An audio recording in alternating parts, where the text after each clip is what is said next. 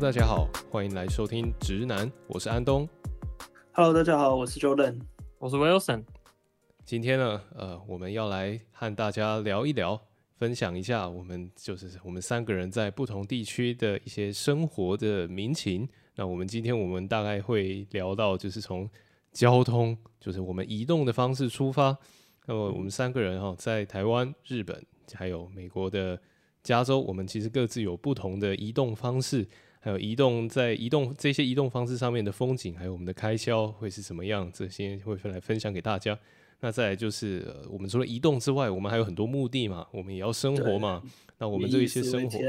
没错，我们以食为天。那么这个我们可以怎么做呢？就是我们还有我们在各地，我们又怎么生活呢？今天来分享给大家。那我先来讲一下我在台湾台北的生活方式。现在啊。呃，可能大家都会觉得说，在台北地区或者是在新北，或许大家都会觉得说啊，有捷运啊，有公车啊，其实呃还有脚踏车，那其实都多半都是靠公共运输。但其实我，嗯、呃，我我我们都台中人嘛，那我们来到我来到台北工作，现在应该已经是第四年、第三年、第四年呃四年以上的时间了。那么我、嗯、其实我一开始我都搭捷运没有错，但后来我就开始改开车了，因为自己我是影音制作人嘛，那会有一些设备啊、一些器材啊要移动，然后有也不一定说每一个客户的位置都会有捷运站，所以我后来我就都改开车，对，而且还就是等你盖，等你盖，呃，这个捷运还没有盖完，但是它新盖好的地方我也搭不到，所以就我还是去开车好了。那么我在台湾开车其实。近期就是我把我自己的工作的财务报表摊开来看的话，我会看到我每个月的交通的开销大概会落在大约呃，如果外景比较少的话，就是两千多块，就基本的移动嘛，就是大家一桶油，一台车加满啊，两千多块。如果说那个月我很忙的话，就是要一直跑各种地方啊，上山下海啊，或者是那个要跑高速公路跑到中南部去啊。那我一个月的交通开销，其实大部分都加油，大概大概花到八千多块。那这个是到目前为止我自己个人的以工工作的名义上来做的交通开销，大概就是这样子的的程度。有时候我是觉得很想换电动车啊，就是如果不想再再加油了，为自己找个理由换车这样子。那么。这个是目前我在台湾的主要，台湾台北主要的交通方式。那么不知道 Jordan 你在美国是都怎么移动的呢？嗯，我觉得像在美国的话，大多数的地区哦，大家都是开车，除了少数像是呃 New York City 嘛，纽约那边他们有很也是很很方便的地铁系统，然后或者是像在呃 San Francisco 旧金山那边的话。他们也是相对公共运输算相对发达，然后城市的也相对密集。除了这这两个地方，我感觉大多数的地方你没有车，大概像没有脚一样吧。我还记得我当时刚来的时候呢，然后我刚搬到宿舍嘛，然后大学宿舍当时在呃南加州 Irvine 这边，然后我当时我就想说啊，好吧，那刚到学校东西放好，我想说那先走去吃个饭好了。肚子也饿了，我 我走到最近的那个速食店，就是那个就是 fast food，然后我现在走了四十分钟，我才走到第一间素食店。哦，我靠，真的有点远呢。那是在宿舍旁边最近的那一家，然后我就哇，太痛苦了。但是，但但但我一直到我来了这边大概三个月后，一开始就是很蹭别人的车嘛。那到后面就是啊，还是还是自己得买一台车。刚好当时有一个朋友的朋友刚好要要卖车，所以我就呃也是要相相对便宜的价格买到。对啊，然后所以大多数的时候在这边大概都要开车，然后而且最近因为嗯可能那个俄乌战争的关系嘛，然后油价就涨得也特别凶。我们现在在这里一桶油加下来大概要。呃，我那车是十加仑的，所以一桶一桶油，我每次去加满大概要花大概快快接近六十五块吧，六十五美金。然后换算成台币，台币公升的话，大概是呃每公升大概要五五十五十五十块台币左右吧。靠！哎，那你去美国之后多久买的？我大概我九月来的，然后大概到十二月一月那时候买车的，那也蛮快的。对，因为刚好刚好就是朋友朋友要卖朋友的朋友，然后他刚好要卖车，因为他人回国了，所以他就刚好卖车，所以就有一个友情价。对，说到这很也很刚好，嗯，说到这很有趣哈。其实你说友情价，那呃不同地区二手车价也都不太一样。那么像你在美国花多少钱，你买到了这台车子？呃、我这一台车是二零一四年的，是那种一般四门就是轿车嘛，然后 Ford，然后我当时买的价格是大概五千美金左右，五千美金。哇真的真的是不贵，五千多。对，嗯、当时当时这台对二零一四还可以，而且里程大概十万左右，十万公里左右，还可以。那那真的是还蛮可以。但是你们的油价就是，呃，在美国油价它就是完全遵遵循市场机制嘛，对不对？对，但我刚来的时候，这边的油价差不多是三十七左右，三十七台币每公升，然后然后它就一路一路一路一路涨。哇，这对于美国人来讲，美国在美国开车是一件常态啊，就是几乎是全民开车的状态，这个我没有讲错吧？那么他们的油价，因为是他们的政府，就是你们美国的政府，其实不太会。干预，像台湾的政府就会干预油价，干预的很深，因为这个牵扯到复杂。对，所以我们就会有一个挺有趣的现象，就是说，呃，你有时候你因为台湾，你不管你去哪一间中油加都是一个价钱嘛，它它它的价钱是固定的，就不管去哪个加油站加都是一样的。对对对，除非除非你有说你你你刚好有什么会员卡什么，他给你打什么九五折，但基本上都是一样的。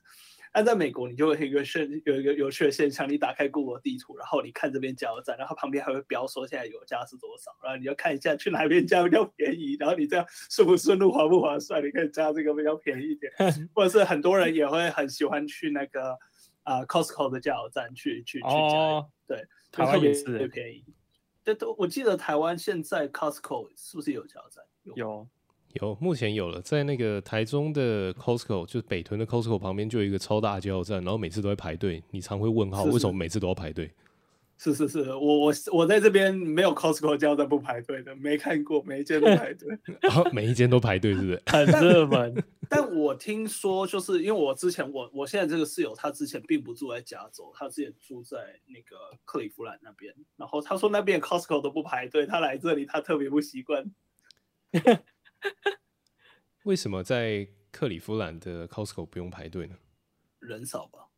哦，哇，那这是加州对加州相对于整个美美国来讲，它的人口密集度还是比较高一点的，特别是就是这些大城市嘛。因为我现在人是在呃湾区这边。哇，那你在湾区那边，嗯，哇，这个这个就讲到生活物价。不过我们现在先回到交通这边来说，那么 Wilson 在。日本的开销呢？就是你现在的交通方式是什么呢？我现在主要是靠走路，或是脚踏车，或是公车都有啦，就还蛮平均的，大概都是三分之一这样。然后我的脚踏车也是友情赞助，就是然后有朋友刚好要回国，然后就直接从他那边拿脚踏车，但是我脚踏车是免费的啊。哦，真好，真好，就不是不用五千美，五五千美的脚踏车估计上面很多东西。呃，对，就是那个倒下来它就会坏掉的那一种，那个环法自行车，那个环法自行车赛那个选手在用那一种全碳纤维的，然后你倒下来它就不能骑了。但是我还我还以为你要说的你是不用骑它也不会倒下来的那一种。但是五千日币是一定要啊，对哦，以脚踏车来讲，OK，对，就是。以那种一般的日本那种二手脚踏车，我看这边蛮长，大概就是三五千块一台，就是二手，嗯、然后没办法变速的那种。哦，单速车啊？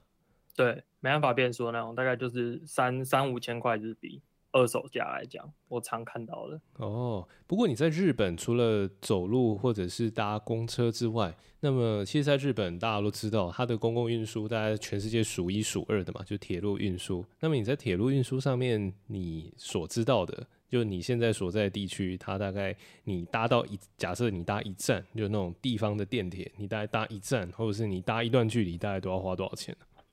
我我觉得可以先从公车来讲啊。我那时候公车我刚来，他我那时候坐车，你一刚上公车一站就要一百七十块日币，嗯，然后一百七十块日币除以四，大概是快五十块嘛，四十几块台币，然后你。我搭到我的宿舍的话要两百八日币，所以除以四的话大概是七十块台币左右。哇！所以我那时我那时候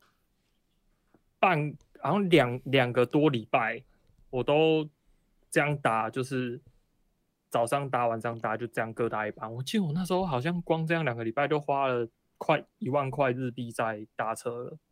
Oh my god！你说的这个钱单一趟就一站的钱，就大概可以从南港可以坐到板桥的钱了。啊、我说坐真的可以坐，真的可以坐很远。而且我那时候我印象很深刻，因为我一来的时候，我我其实我本来就买那个 Suica 嘛，就西瓜卡。嗯、然后我那时候印象很深刻，我那时候一下，我那时候从雨田，我一下雨田，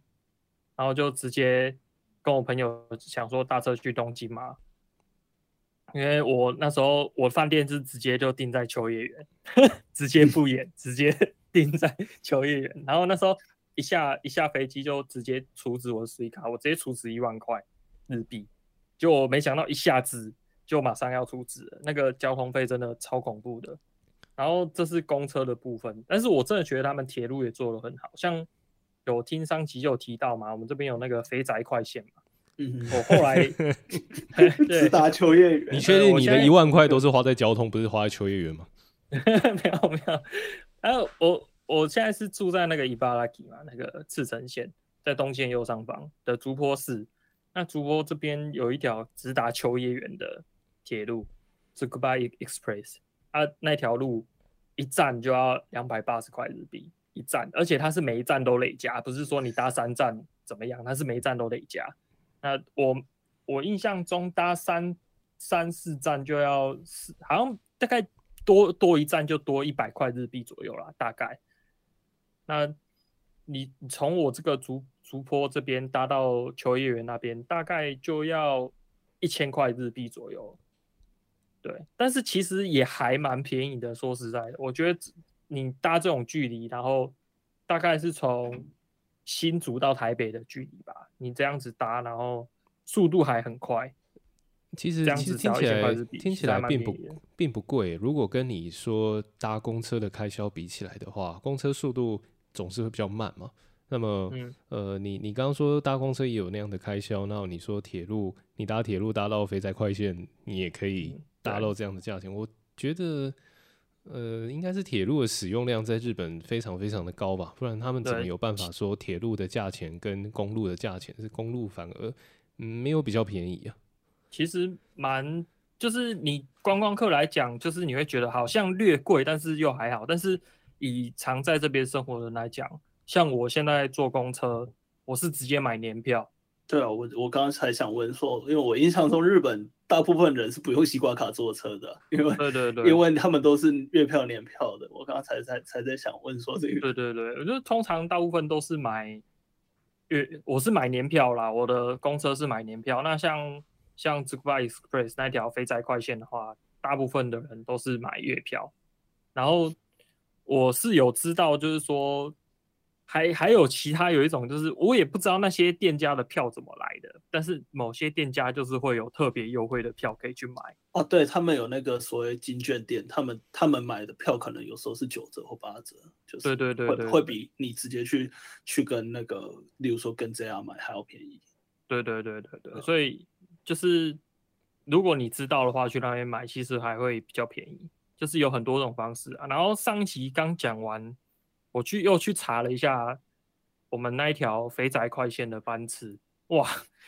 一个小时至至少都有六班呢，就平均大概都有六班呢，那个频率真的是还蛮高的。十分钟一班车，每十分钟一班车，哎，我的天啊！而且我我之前因为有一些事情要要去那个出入境管理局办嘛，然后出入境管理局那个在东京那边，然后我就早上就要先搭那个搭车过去。那个人超级满，真的就是通勤的那个列车那种感觉，超级多人在搭那条线的。哦，那他这个是他们是搭到秋叶原之后，他们会转车，是不是？对对对，就转 JR。哦，所以你们那边经营的是地方电铁，不是 JR 了？其实我我我是觉得日本的铁路真的很复杂，我实在是还还没有搞清楚他们到底是怎么去配合。但是你看，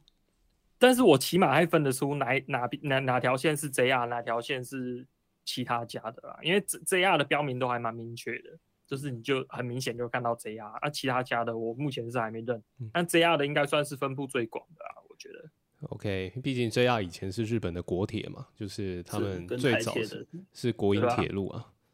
对啊，对啊，对啊。OK，那么我好奇的是哦，就是 Wilson 刚刚你说在日本其实就是公路运输或者是铁路运输为主嘛，那再来就是你还没有讲到人行道，待会可以再请你分享一下。我想。问一下 Jordan 哦，就是在美国，嗯、你在加州那边，你有看过所谓的铁轨吗？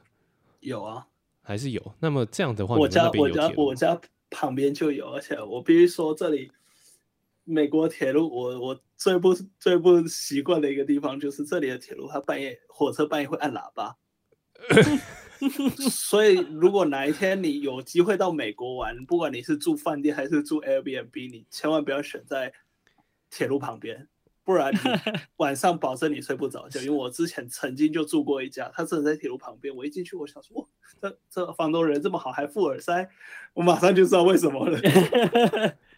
哇靠，很大声就对了，很大声，就是你有你你们大概应该也听过，就是那种大卡车那种按按那个喇叭，哦、就是那种对，然后你要再想着比那个再更大声一点。哦，就是台湾任何的改装车，台湾任何改装车改装喇叭都比不上那个声音，就对了。对对对对对，哇，那真的很大声。不过为什么要按喇叭？这个你有想，你有去探究过？我不知道，他们可能觉得他会撞到人，还是有人会去被他撞，我不是很确定。但是他就是会按喇叭，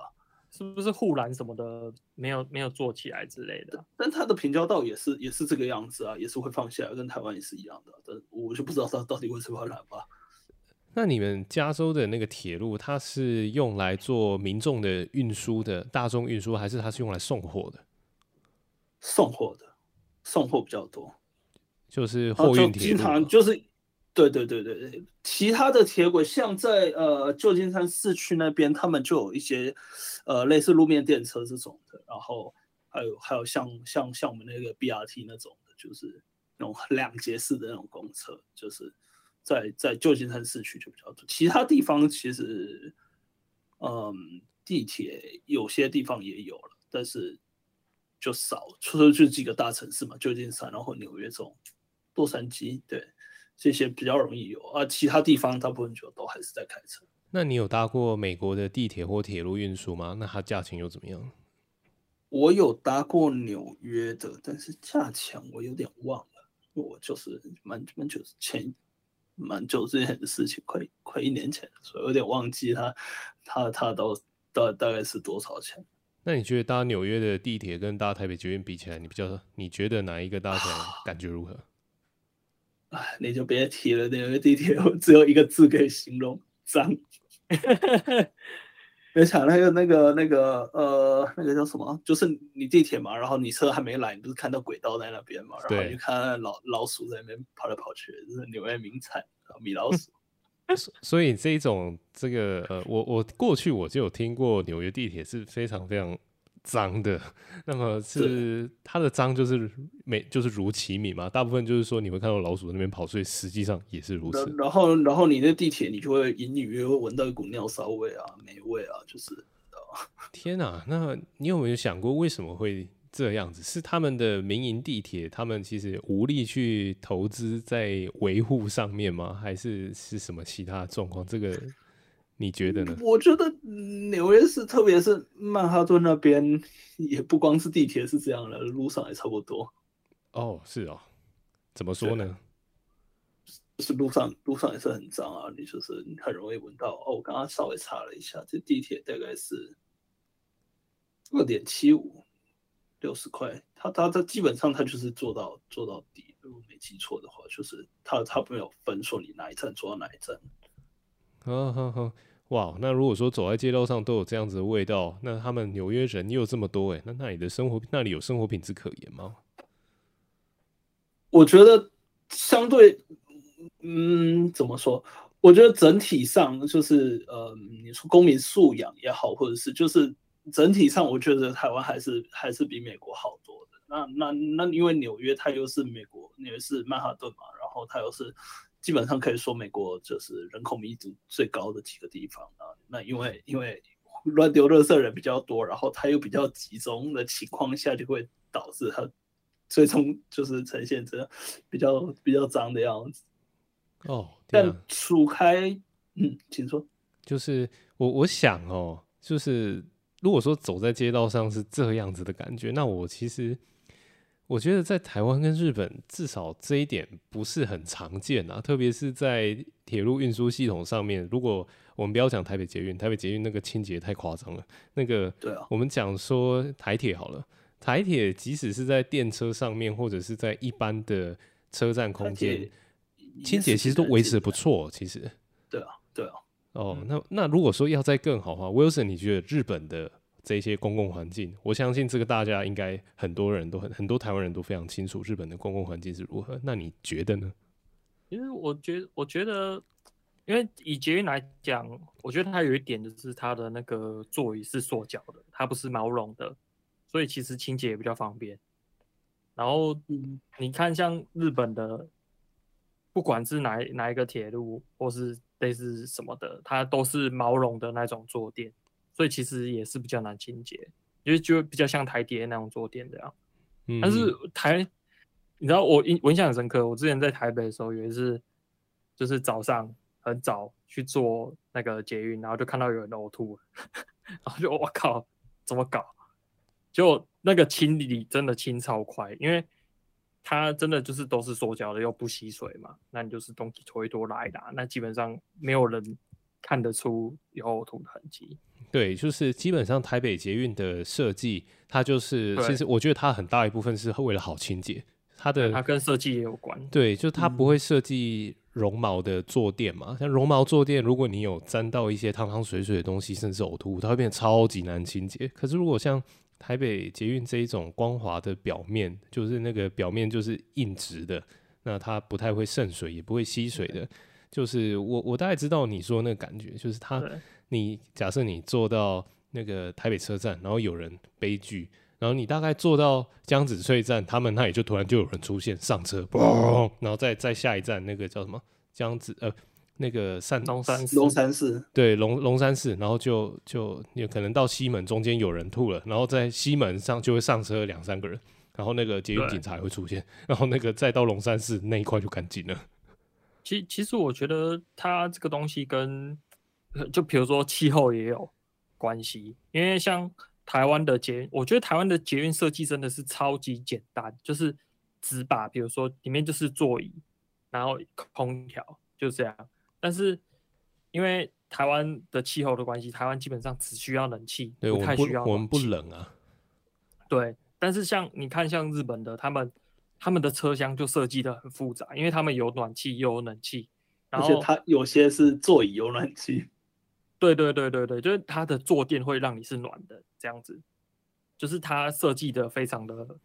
复杂，然后就是要让你人感觉到很舒适，然后它会尽量让车厢内都是均温的状态，不是说，哎，车厢的你就是靠靠近空调的地方才冷，或靠近空调地方才舒服，这样，它是尽量让整个车厢都是均温的，这样，所以它下了很多功夫在这个上面，我觉得，就是他们日本对车厢的设计，而且。我他们还有就是特别就是一整一整辆列车，它可能每一节车厢都有不同的空调设定。他有跟你说这节车厢它的空调是比较强的，还有跟你说这节车厢是比较没有那么强的空调。就是有些人喜欢很强嘛，那有些人希望温差不要那么大，就是你还可以有这些选择。所以我真的觉得他们就是做到让你觉得很舒适啊。然后在单单。单条列车上都会有很多不一样的选择，这样。这个我可以理解哦，就是日本的这些设计就是非常的怎么说呢？人性化、贴心，就他们就很细节。对，就这些细节，日本人真的很强。那么只是我每次，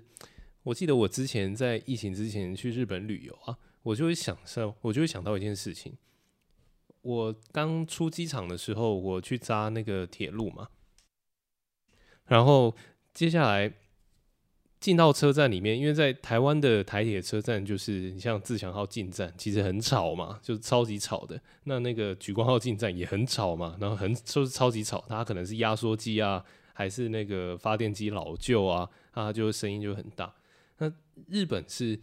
像我之前搭他们的那个地方的快铁来 JR，我有点想不起来，但它车子进站是没什么声音的，就是。你会知道说车子就这样滑进来，当然有一些地方的铁路是不会这么安静，但是它像 JR 的铁路就很安静。然后走上去之后，其实也听不太到车子里面有什么压缩机运转的声音。如果在台湾，就是以前因为以前在南部读书嘛，所以都会搭那个自强号来回，就有时候自强号会很安静，但是那个安静都一下子，然后接下来就轰，就是会知道那个那个压缩机的声音。那我觉得日本人就是把这些都把藏的非常非常的。好，然后藏的非常非常的安静。那再来就是，也是你提到我才想到，就是他确实是这样，就是反正就是做到让你觉得很舒服这样。对啊，那他们这维护成本有多高啊？我真我就在想，我其实后来都会想这件事情，这个维护成本非常的高 哎。所以所以所以在在，因为我我我蛮印象中，就是因为我以前也是去到日本交换留学嘛，然后。最早最早 JR 是全部是一个个体，就是整间是一间公司嘛。然后后来他们民营化了，然后民营化之后就就分了什么 JR 东日本啊、西日本啊、JR 九州。啊我印象中，因为我当时就是在九州，所以当他们当初刚刚刚拆分的时候，九州 JR 九州 很快就破产了。就是你提到这个问题，就是他们的维护成本其实真的是相对的高很多，包括他们这些人事成本什么的。所以这家九州当时就破产。那当当然后面他们就是这家九州，他们有用一些方式做一些特色的观光列车，然后有就是转亏为盈这样子。对，其其实我觉得他们的维护成本可能也不光是环境维护，就是为了维护他们车厢清洁什么的。就是我觉得他们车厢种类真的太多了，超级超级多。就是有那种一般你们常见的，或是。我之前还还会看到，就是有那种上下双层的卧铺，然后还有一般的卧铺，然后他们还有那种车厢里面有有有有有那种淋浴间什么的这种，就是他们的车厢种类真的是超级超级多。然后还有像有那种吊单轨的那种嘛，你们应该知道，就是用吊着的车那种。嗯、对对对，就是他们的种类真的也是非常非常多，所以。你要维护这么多种不同的机型，也是非常非常麻烦、非常非常复杂的一件事情。当然，这个听起来，呃，以最近如果有在关注台铁新闻的话，呃，这个应该会非常有感嘛。就台铁每次买采购一个新的车辆，其实就会有一大堆问题，然后这些问题它就越滚越大，因为因为台铁还有管理上面的一些挑战嘛。那么我我觉得，其实我每次光看台湾国营铁路是这个样子，我就会想说。我靠！日本它的铁道的种类是，它铁道列车的种类是，应该是全世界数一数二最多的。那再再来次要，应该可能就是要到欧洲那边去嘛。那今天不管是 JR 还是地方的电铁，你现在如果有五种车型，这五种车型它零件可能都不一样，那这个其实维护起来是蛮麻烦的。当然，日本我相信列车大部分都是日本自己国产的，所以他们要叫零件应该是蛮相对是比较容易的。但是我还是觉得这么多车种，这个维护成本真的是超级高的。我觉得，好，那 Wilson，你在日本就是除了呃像铁路这些体验之外，我相信你未来还有很多机会可以再做更多的体验嘛，甚至去乡间啊什么走一走。那呃，就像我们在这个节目刚开聊之前，就他那里就 是乡间，不用不用未来去乡间，我们现在就是生活在乡村里面。好，好吧，未来去都市走一走。呃，我换换个说法好，你再到更乡间的地方，就只有一条铁轨的地方，你就是可以去那那样的地方，然后你就会开始拿起你的你的记录的相机啊，还是你的手机，你就开始记录你走路的样貌。可不可以分享一下，你从你住的地方走到你的工作还是呃硕班的地方？要多久呢？用走的真的走太久了，啊，走一个多小时哎，你看，其实我自己有录嘛，我我自己录一段影片，就是从我宿舍出来，然后走到车站，就到车站，那中间是横横跨我整个学校，那那个影片时间就差不多五十几分钟了，只到车站而已，还还没到我的实验室，所以要再走到我实验室，估计要再加个十几二十分钟吧。所以你看那个时间就很恐怖。我通常都还是